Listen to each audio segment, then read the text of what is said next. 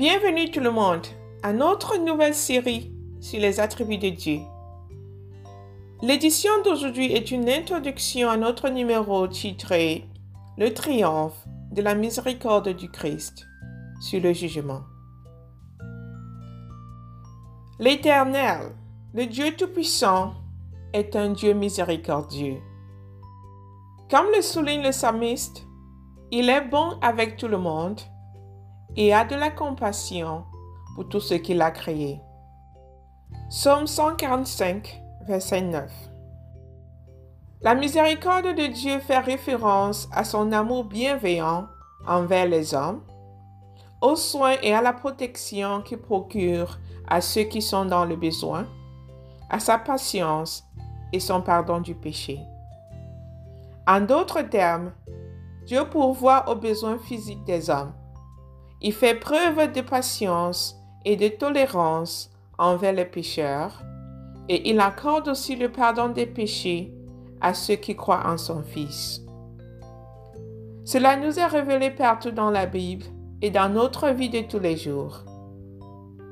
Somme 103, versets 8 à 12 nous donne une description générale de la miséricorde de Dieu. Il est écrit, L'Éternel est miséricordieux et tendre, lent à se mettre en colère et plein d'amour constant. Il ne réprimande pas pour toujours. Il n'est pas en colère pour toujours. Il ne nous punit pas comme nous le méritons. Il ne nous récompense pas selon nos péchés et nos erreurs. Aussi haut que le ciel est au-dessus de la terre, si grand est son amour pour ceux qui l'honorent. Autant l'Orient est éloigné de l'Occident, autant il éloigne de nous nos péchés. Nous avons un Dieu miséricordieux, mais très souvent, la conception que beaucoup de gens ont de Dieu lorsqu'ils lisent l'Ancien Testament, c'est que Dieu est irascible. Il est un Dieu colérique qui punit. Pourquoi? Parce qu'ils ne savent pas qui est Dieu et aussi parce qu'ils ont une vision erronée de l'homme. Ils ont plus d'égard pour l'homme. Ils n'ont pas une bonne compréhension de la sainteté de Dieu et ils sous-estiment la dépravation humaine et le péché. Parce qu'ils ont peu d'égard pour Dieu et plus d'égard pour l'homme, ils sont incapables d'admettre que si l'Éternel n'était pas un Dieu plein d'amour et miséricordieux, jamais aucune vie humaine ne serait épargnée. Nul n'ignore que c'est contre ce Dieu saint que nos premiers parents ont péché dans le jardin d'Éden, Adam et Ève, ainsi que leurs descendants, c'est-à-dire toute la race humaine, méritent la damnation. Nous méritons tous l'enfer. Mais ce jour-là dans le jardin, l'Éternel a promis de nous racheter. Dieu est celui qui, sachant ce qui arriverait, envoya Joseph en Égypte, préparer les lieux pour accueillir plus tard le peuple d'Israël et l'aider à échapper à la famine qui allait sévir sur la terre. C'est le Seigneur qui a conduit le peuple d'Israël hors d'Égypte le sauvant des siècles d'esclavage. Dans le désert, les Israélites se sont rebellés contre lui, mais sa miséricorde triompha. Ainsi déclare l'Éternel dans Jérémie 31, versets 2 à 3. Dans le désert, j'ai fait preuve de miséricorde envers ceux qui avaient échappé à la mort. Quand le peuple d'Israël avait soif du repos, je lui suis apparu de loin. Pendant l'Exode, les Israélites ont péché contre le Seigneur à plusieurs reprises, mais il a retenu sa colère et ne les a pas punis pour leur infidélité. L'Éternel ne se met pas en colère pour toujours. La Bible nous en donne une multitude de preuves. Lorsque nous lisons l'histoire du peuple d'Israël dans l'Ancien Testament, nous voyons que chaque fois que le Seigneur punissait les Israélites pour leur désobéissance, il les faisait par la suite preuve de miséricorde. Par exemple, nous lisons dans Juge 2, verset 7. Tant que Josué vécut, le peuple d'Israël servit l'Éternel. Et après sa mort, il continua à le faire aussi longtemps que vécurent les chefs qui avaient eux-mêmes vu toutes les grandes choses que l'Éternel avait faites pour Israël. Verset 10 à 18. Toute cette génération mourut elle aussi, et la génération suivante oublia l'Éternel et ce qu'il avait fait pour Israël. Le peuple d'Israël pécha alors contre l'Éternel et commença à servir les Baals. Ils cessèrent d'adorer l'Éternel, le Dieu de leurs ancêtres, le Dieu qui les avait fait sortir d'Égypte. Et ils se mirent à adorer d'autres dieux, les dieux des peuples qui les entouraient. Ils se prosternèrent devant eux et provoquèrent la colère de Dieu. Ils cessèrent d'adorer l'Éternel et se mirent à servir les Baals et les Astartes. Et ainsi, l'Éternel devint furieux contre Israël et laissa les pillards les attaquer et les dérober. Il laissa les ennemis les subjuguer de tous les côtés, et les Israélites ne pouvaient plus se protéger. Chaque fois qu'ils allaient au combat, l'Éternel était contre eux, comme il avait dit qu'il le serait. Ils étaient dans une grande détresse. Alors, l'Éternel donna aux Israélites des chefs qui les sauvèrent des pillards. Mais les Israélites ne prêtèrent aucune attention à leurs dirigeants. Israël était infidèle à l'Éternel et adorait d'autres dieux. Leur père avait obéi au commandement de l'Éternel, mais cette nouvelle génération cessa aussitôt de le faire. Chaque fois que l'Éternel donnait à Israël un chef, l'Éternel aidait ce chef et sauvait le peuple de ses ennemis aussi longtemps que ce chef vivait. L'Éternel avait pitié d'eux parce qu'ils gémissaient sous leur souffrance et oppression. Dans Isaïe 54, versets 6 à 8, l'Éternel déclare Israël, tu es comme une jeune femme abandonnée par son mari et profondément affligé. Mais l'Éternel te rappelle à lui et dit, Pour un court moment, je t'ai quitté. Avec un profond amour, je te ramènerai. Dans la colère, je me suis éloigné juste pour un instant, mais je ferai preuve d'amour pour toujours. Ainsi dit l'Éternel qui te sauve. Tout au long de l'histoire d'Israël, le Seigneur a fait preuve de miséricorde envers son peuple. Les rois d'Israël, en particulier ceux du royaume du Nord, étaient pécheurs et rebelles. Ils n'adoraient pas l'Éternel leur Dieu, mais suivaient plutôt les pratiques païennes et adoraient de faux dieux, entraînant leur peuple dans le péché. Plusieurs fois, Dieu a puni les Israélites, mais jamais il ne les a abandonnés. Il détruisit leur ville les envoya en exil plusieurs fois, et tua certains d'entre eux par des fléaux lorsqu'ils se détournèrent de lui. Mais jamais il ne les reprimanda pour toujours. Il ramenait toujours les exilés et les aidait à se réinstaller sur leur terre, la terre qu'il leur avait donnée. Par exemple, au temps d'Isaïe, le Seigneur a promis de libérer le peuple de Juda qui, à cause de son péché, et de sa désobéissance au Dieu saint, était en exil à Babylone. Ces Judéens étaient accablés et sans espoir, mais le Seigneur promit de les ramener chez eux à Jérusalem pour commencer une nouvelle vie. Ainsi parle le Seigneur, le Dieu Tout-Puissant à Israël. De l'Orient et de l'Occident lointain, je ramènerai ton peuple à la maison je dirais au nord de les laisser partir et au sud de ne pas les retenir. Laissez mon peuple revenir des pays lointains, de toutes les parties du monde. Ils sont mon propre peuple, je les ai créés pour m'apporter la gloire. Ésaïe 43, versets 5 à 7. Et quand les Israélites étaient de retour à Jérusalem, Dieu les rassura et leur promit de les aider à reconstruire la ville. Ainsi déclare le Seigneur dans Ésaïe 60, verset 10. Des étrangers reconstruiront vos murs, et leurs rois vous serviront. Dans ma colère, je vous ai punis, mais maintenant, je vais vous montrer ma faveur et ma miséricorde. La Bible nous relate d'innombrables faits qui révèlent la miséricorde de Dieu envers son peuple.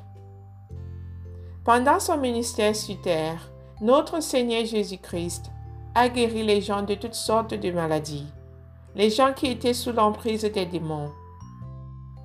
Il a donné la vue aux aveugles, les sourds pouvaient entendre.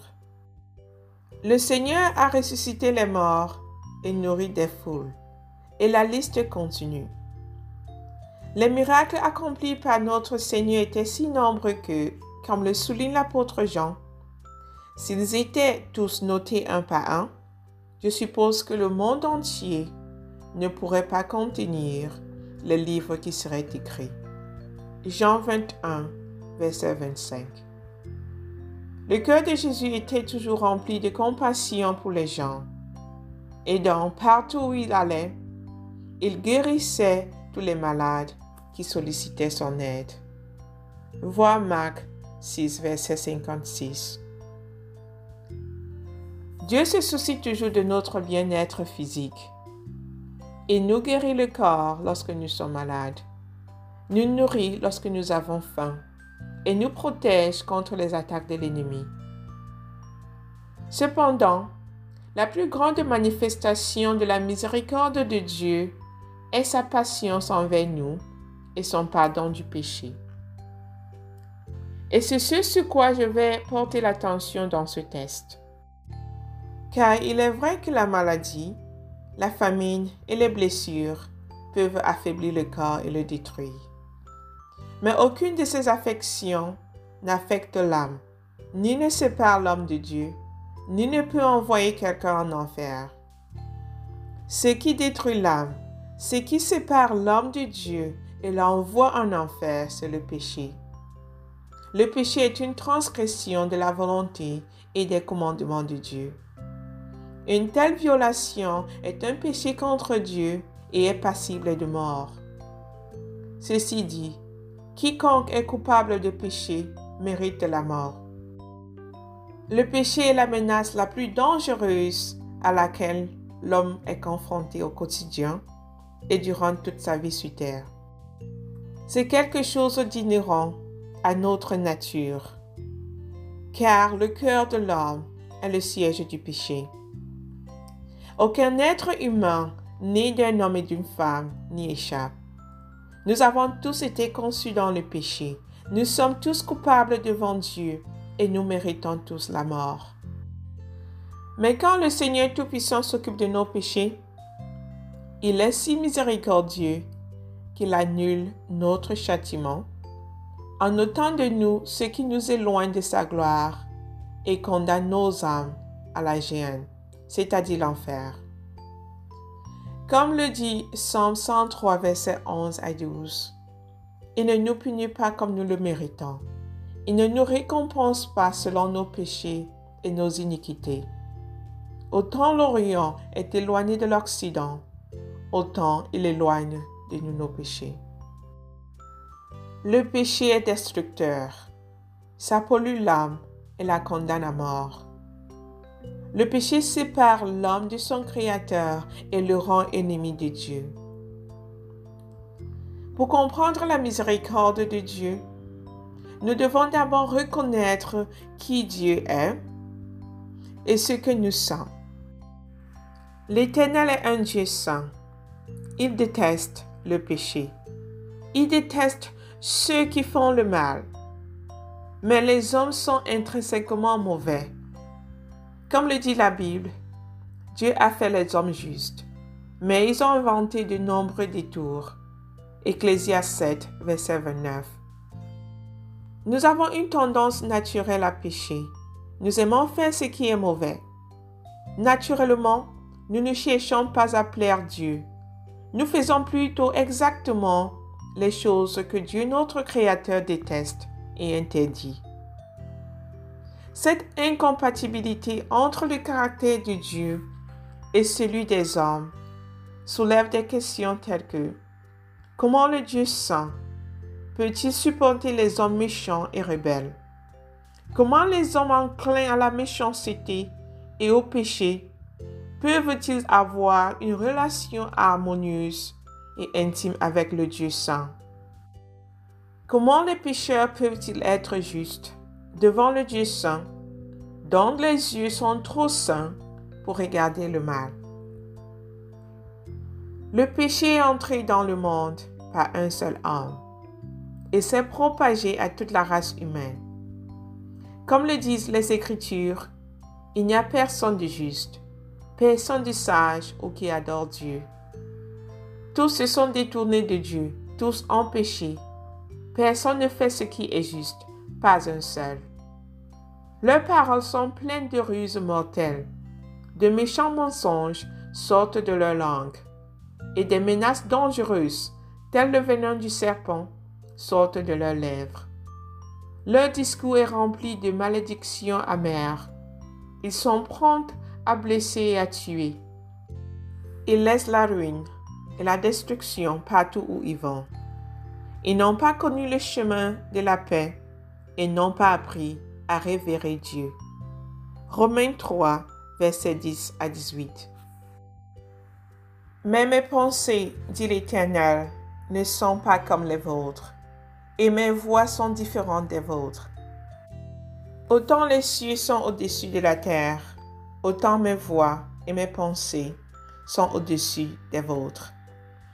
Ésaïe 55, versets 8 à 9.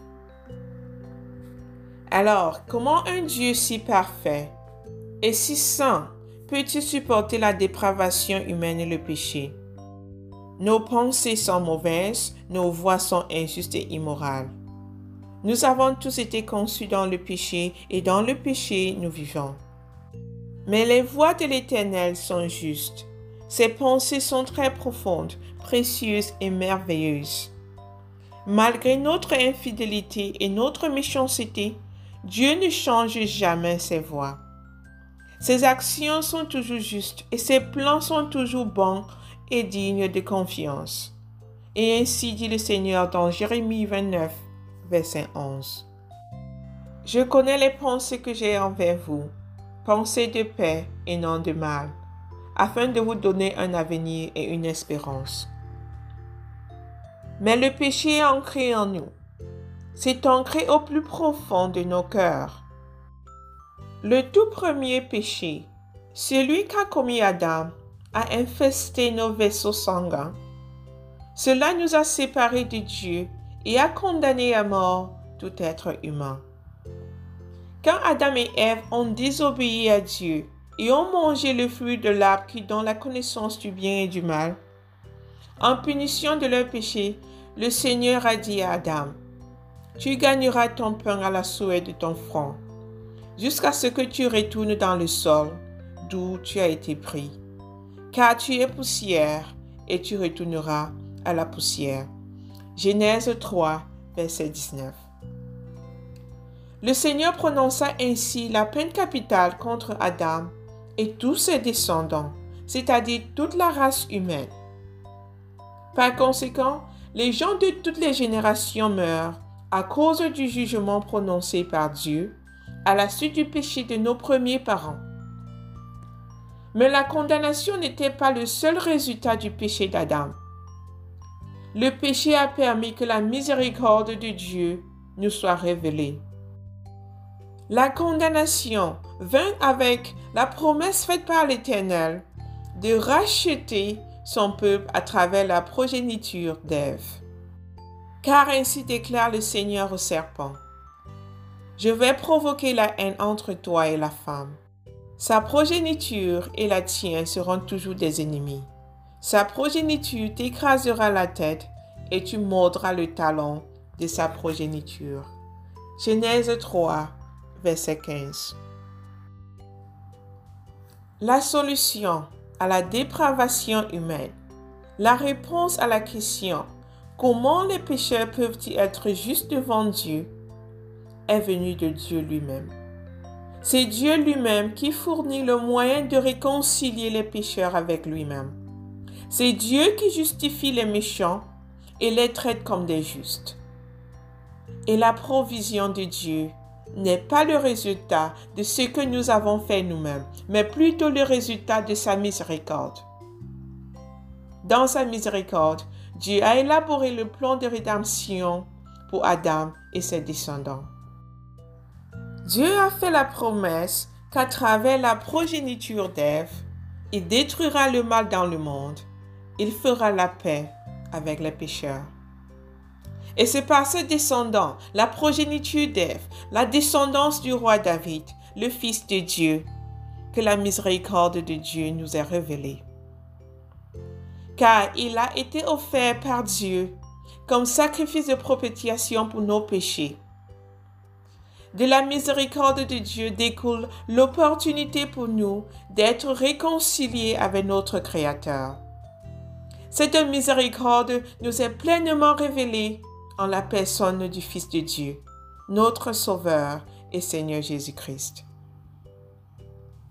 Dans notre rébellion contre Dieu, nous étions morts dans nos transgressions, esclaves du péché et séparés de la gloire de Dieu. Nous étions ennemis de Dieu, nous étions aveugles et nus et condamnés à la destruction. Mais dans sa miséricorde, Dieu le Père a envoyé son Fils dans le monde pour nous réconcilier avec lui, pour nous purifier de nos impuretés, pour nous sortir des ténèbres pour sa lumière. Dieu a envoyé son Fils pour nous libérer de notre captivité, car nous étions retenus prisonniers par le péché et la mort. Le Fils miséricordieux de Dieu est venu au monde avec humilité et a volontairement offert son corps pour porter tous nos lourds fardeaux. Le Christ est venu offrir du repos à toute personne qui désire se repentir et se détourner de ses péchés. Il est venu pour sauver les pécheurs, pour ôter de leur dos le lourd fardeau du péché et de la culpabilité. Notre Seigneur Jésus-Christ est le moyen par lequel les péchés sont pardonnés. Il est la source de la miséricorde de Dieu. Il est la source de la nouvelle vie promise par Dieu le Père. Ce n'est qu'en lui que nous pouvons trouver le pardon. Ce n'est qu'en lui que nous pouvons trouver le repos. Et ainsi déclare le Seigneur dans Matthieu 11, versets 28 à 30. Venez à moi, vous tous qui êtes fatigués de porter de lourdes charges, et je vous donnerai du repos. Prenez mon joug et mettez-le sur vous, et apprenez de moi, parce que je suis doux et humble d'esprit, et vous trouverez le repos. Car le joug que je vous donnerai est facile et le fardeau que je mettrai sur vous est léger.